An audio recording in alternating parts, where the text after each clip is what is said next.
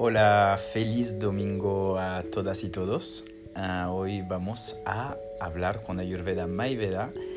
del otoño, la estación de otoño y de los autocuidados que podemos poner y un poquito pues lo que podemos hacer para llevar lo mejor posible pues este cambio de estación que es uno de los cambios de estación para mí que es uno de los más importantes como la primavera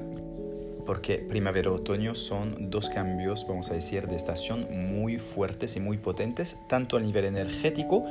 porque también ahora vamos a entrar en una nueva fase lunar, vamos a llegar el uh, lunes y martes eh, pues en luna llena y la luna llena va también a aportar un nuevo cambio energético que nos va también a proponer a, dar pues muchos cambios dentro de nosotros y como se sabe pues la estación de otoño es una estación predominante y predominada por el dosha vata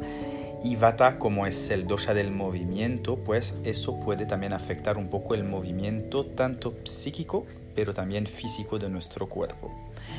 Ese es el mejor momento en general, el otoño y sobre todo el, periodo de final de verano y principio de otoño para depurarnos, para autocuidarnos, tomar también nuevas resoluciones, como siempre es un poquito pues la, la, la vuelta al cole, como decimos. Es como un segundo nuevo año, vamos a decir. Entonces es un buen periodo para pues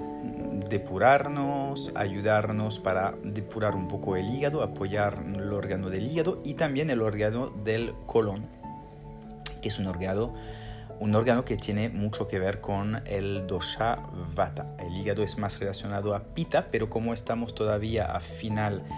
Ah, de verano, pues está muy bien de poder cuidarlo porque Pita puede también pues aumentar o desequilibrarse todavía en esta temporada. Notamos también que la, temperatura está bajando un poco, entonces pues podemos notar que también Vata está, la estación Vata se está acercando, entonces autocuidar esos dos doshas será muy importante y aún más el dosha Vata porque como lo, he dicho, pues el 21 de septiembre ya cambiamos de rumbo, cambiamos de estación. ¿Qué podemos hacer realmente a nivel estacional? Pues sobre todo preparar siempre el cambio de otoño un poquito antes sería pues cuidarnos y preparar la estación de otoño desde el final de verano haciendo mucho cuidado de evitar ahora de comer mucho crudo evitar de comer muchas cosas muy frías. En general, de toda forma, en Ayurveda no se recomienda nunca comer cosas muy frías, como helados, como hielo, etc. Ya lo he dicho en, en los podcasts de verano. Pero aún ahora no es el momento pues de comer muchas ensaladas, comer mucho crudo, porque eso nos va también a desequilibrar a cara del otoño. Entonces ahora es mejor momento de empezar a volver a hacer comidas cocidas, caldosas,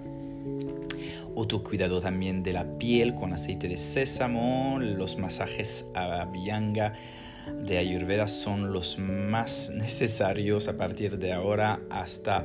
pues la primavera porque va a ser vamos a entrar en temporadas más frías y el otoño y el invierno son dos estaciones muy importantes para el autocuidado por Abhyanga, tanto los automasajes y las soleaciones con aceite de sésamo tibio y también los masajes que podemos recibir por terapeutas em, pues en consultas, etc. Entonces, apoyar vuestra piel porque es una estación, el otoño seca, ligera y fría, entonces tendremos que trabajar con la oleación, con cosas un poquito más aceitosas para la piel, para tener una piel radiante y muy luminosa. Y también apoyar nuestros órganos con calor. Entonces, un calor, quiero decir, comidas calientes, cubrirnos un poco más, cuidar la garganta, donde podemos también resfriarnos mucho más rápido a partir de ahora. También cuidar la cabeza con los las tormentas, los vientos, el aire que puede, porque Vata también se desequilibra mucho nuestro Vata, porque todo el mundo tenemos Vata en nuestro cuerpo, mismo si algunos tienen Vata en predominante. Entonces, todos esos tips vale para todo el mundo. Ahora es verdad que si me predomina Pita, pues podré seguir comiendo pues cosas más amargas o más frescas, pero en general por esta estación será mucho más adecuado para todos de comer cocido y mucho más caliente. Ahora las especias tendrán que ser mucho más altas para bata, un poco menos para pita, sobre todo evitar el picante. Para bata el picante siempre es un poquito pues de manera media, no hay que comer mucho picante tampoco porque el picante seca y también puede crear pues mucha sequedad a nivel intestinal o estreñimiento, etc. Y actuar con ah, oleación, pero tanto externa e interna. Cuando digo oleación es usar grasas de buena calidad, como el ghee, por ejemplo, como el aceite de oliva, y em, comer pues alimentos que nos van también a, a, procurar pues mucho más energía, enraizamiento, porque la parte de enraizamiento para Bata es muy importante. Por ejemplo, pues caminar dentro de, del jardín o de ahora que no hace tanto tanto frío podemos todavía tocar un poquito la tierra con nuestros pies, a caminar en un parque así con los pies descalzos eso viene bien, el Hatha Yoga, todas las posturas de enraizamiento como Utkatasana, la silla, Trikonasana, el triángulo, los guerreros, todo eso viene muy bien. Urtadasana también, la montaña, Tadasana, bueno, hay muchos, muchas posturas, sobre todo las posturas de enraizamiento y también la meditación, sobre todo con visualización, con concentración, son muy muy buenas y la parte de pranayama con pranayama que calientan y relajan la mente como Bastrika, Nadishodana y Kapalabhati. Eso es más al nivel de tips, sin olvidar la dinasharya de levantarse temprano, ahora pues levantarse siempre como a las 6 de la mañana, una cosa así, dormir temprano, cuidar mucho la rutina del sueño con pequeños masajes de los pies, por ejemplo, con un poquito de aceite tibio antes de dormir, tener una pequeña relajación también antes de dormir o masaje de la cabeza también viene, viene muy bien. Para, para, nosotros tanto por la mañana que por la noche. El masaje de la cabeza viene muy bien para activar también un poquito ah, la mente y, y, tener un poquito más de claridad, ¿vale? A nivel de alimentos, pues como decía, pues los alimentos que enraizan son muy importantes, todas las raíces, zanahoria, nabos, puerro, etcétera, son muy interesantes y todas las ah, verduras de temporada como la calabaza, el calabacín, em, todos los cucurbitáceos también son muy importantes. Lo digo siempre, tenemos que tener los seis sabores presentes siempre en el plato, que son dulce, picante, salado, amargo, astringente y ácido, tenemos que tener los seis, pero en otoño tendremos que enfocar más sobre los eh, sabores más dulce, salado y ácido. Los demás tendrá que ser en menos cantidad, sobre todo por los predominantes vata y por Kafa em, y pita tendremos, podremos poner un poquito más de amargo y astringente siempre, pero siempre en comidas cocidas y teniendo en cuenta que estamos en otoño y también vendrá mejor bajar un poquito esos sabores mismos si son sabores que, que, son adecuados para esos predominantes de dosha. Ahora no digo que si eres pita o capa tienes que comer solo como bata, eso tampoco es verdad, tenéis que siempre cuidar vuestra eh, constitución, vuestro prakriti y también el, estado actual vikruti, la parte de desequilibrio, teniendo en cuenta sobre todo pues la parte de la estación.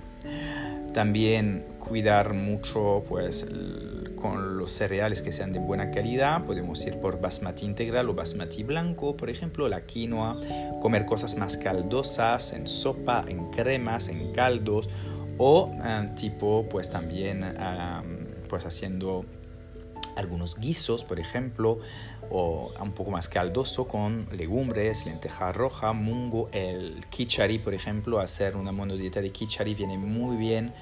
por ahora la poja también es, eh, es algo, es una copos de arroz con, con, especias que van a ser muy interesante también por esta estación a comer, ¿vale? Espero que este, este podcast puede serviros, a lo menos para daros un poquito de información sobre los alimentos que podéis, cómo, cómo los podéis combinar siempre. De todas formas, os recomiendo usar las especias dentro del aceite cuando cocináis Siempre. Al principio, cuando el aceite está bien caliente, ponemos primero los granos, los polvos después y los frescos como el ajo, el jengibre fresco, porque al final eh, el ajo es algo medicinal, no es algo que hay que tampoco pasarse, porque también es a veces rayásico y puede dar mucho movimiento a la mente, pero es importante de usarlo de manera medicinal porque es antiviral, antibacteriano y para mí y, bueno, y mis maestros siempre se usa un mínimo de ajo mismo en Ayurveda mismo si algunas personas dicen yo no como ajo y cebolla porque estoy en Ayurveda, no es siempre lo correcto ni lo, lo justo porque tienen también muchas efectividades, sobre todo el ajo y el jengibre. La cebolla puede ser mucho más adecuada para el dosha kapha, pero poner siempre en el sofrito un poco de ajo y, y jengibre viene muy bien al organismo para también subir ollas, subir las defensas inmunes y Podemos usar también plantas depurativas como el trifala por la noche para depurar un poco el organismo, que viene muy muy bien realmente por el organismo. Y usar también eh, el tulsi para el sistema respiratorio, el guduchi, el giloy, por ejemplo, que son muy muy buenas para subir, el quat también. Uh, y toda la, la, parte también de Prash y mm, que es una jalea de especias que servirá como multivitamínico para el organismo. Entonces es un, un poquito de tips así rápido por este podcast para tener un poquito pues a la mente que tenemos que cambiar un poquito, tener un poquito más de mm, en la mente pues todo eso, también siempre guardar un mínimo de amargo, no digo que hay que comer solamente dulce, entonces es importante también y evitar los postres, evitar cosas demasiado tampoco pesada o evitar totalmente lo procesado, etcétera. Eso ya lo sabemos y comer sobre todo fresco de temporada y local, ¿vale? Por ejemplo, si hacéis un poquito de calabaza, puedes poner siempre un poquito de hojas verdes, pero más calabaza y poquito de hojas verdes también dentro del guiso, por ejemplo, o, del caldo, etcétera, ¿vale? Em, sobre todo, pues, ah, comer lo, más mm, con conciencia posible, con calma, con tranquilidad y evitar de comer con demasiados disturbios eh, para tener la mente la más enraizada posible y con siempre agradecimiento. Os deseo un feliz domingo, nos vemos pronto, hablaremos eh, dentro de poco del, de otro podcast donde seguiremos con los autocuidados también de otoño y también con algunos temas más filosóficos y de naturopatía también. Hasta pronto, namaskar.